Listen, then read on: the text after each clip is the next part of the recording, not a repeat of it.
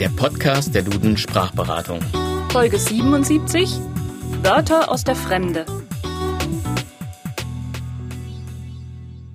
Liebe Hörerinnen und Hörer, ob man nun Fremdwörter mag oder nicht, ohne sie kommt eigentlich niemand mehr aus. Es müssen ja nicht gleich so seltene Zungenbrecher sein wie zum Beispiel Phycoerythrin oder Kryästhesie.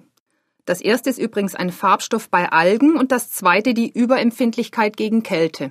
Nein, zu den Fremdwörtern zählen auch ganz alltägliche Wörter, wie die Kasse, die Pause, der Salat oder die Möbel. Und das fällt eigentlich auch kaum jemandem mehr auf. Grund genug, uns heute einmal mit dem Thema Fremdwörter näher zu beschäftigen. Der Anteil der Fremdwörter am deutschen Wortschatz ist nicht gerade gering. Er liegt Schätzungen zufolge etwa bei 10 Prozent. Betrachtet man aber nur die Substantive, Adjektive und Verben, so kommt man sogar auf 17 Prozent. Und in Fachtexten ist der Fremdwortanteil natürlich nochmal wesentlich höher. Doch müssen wir etwa Angst haben vor einer sogenannten Überfremdung unserer Sprache?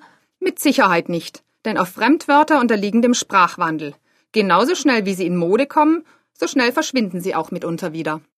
Und das war schon immer so. Die Auszählung einer Tageszeitung aus dem Jahr 1860 hat beispielsweise einen Fremdwörteranteil ergeben, der nur knapp unter dem Durchschnittswert von heute lag. Der Grund dafür ist wie gesagt die schnelle Vergänglichkeit von Fremdwörtern. Oder verwenden Sie heute etwa noch Wörter wie Molestierung für Belästigung oder Subselien für Schulbänke? Vielleicht haben auch künftige Generationen einmal ein großes Fragezeichen auf der Stirn, wenn sie Begriffe wie Chillen oder Reality Show hören. Wörter aus fremden Sprachen sind schon seit dem Altertum und frühen Mittelalter in unsere Sprache gelangt, sei es aus dem Lateinischen und Griechischen, aus dem Französischen oder eben seit dem Ende des 19. Jahrhunderts auch aus dem Englischen. Die Aufnahme neuer und das Aussterben alter Fremdwörter hält sich dabei eigentlich schon immer die Waage. Und schon Goethe war der Ansicht, dass die Gewalt einer Sprache nicht darin liegt, dass sie das Fremde abweist, sondern dass sie es verschlingt. Insofern können wir Ihnen jetzt nur ans Herz legen, die gerade neu erschienene zehnte Auflage des Fremdwörterdudens zu verschlingen.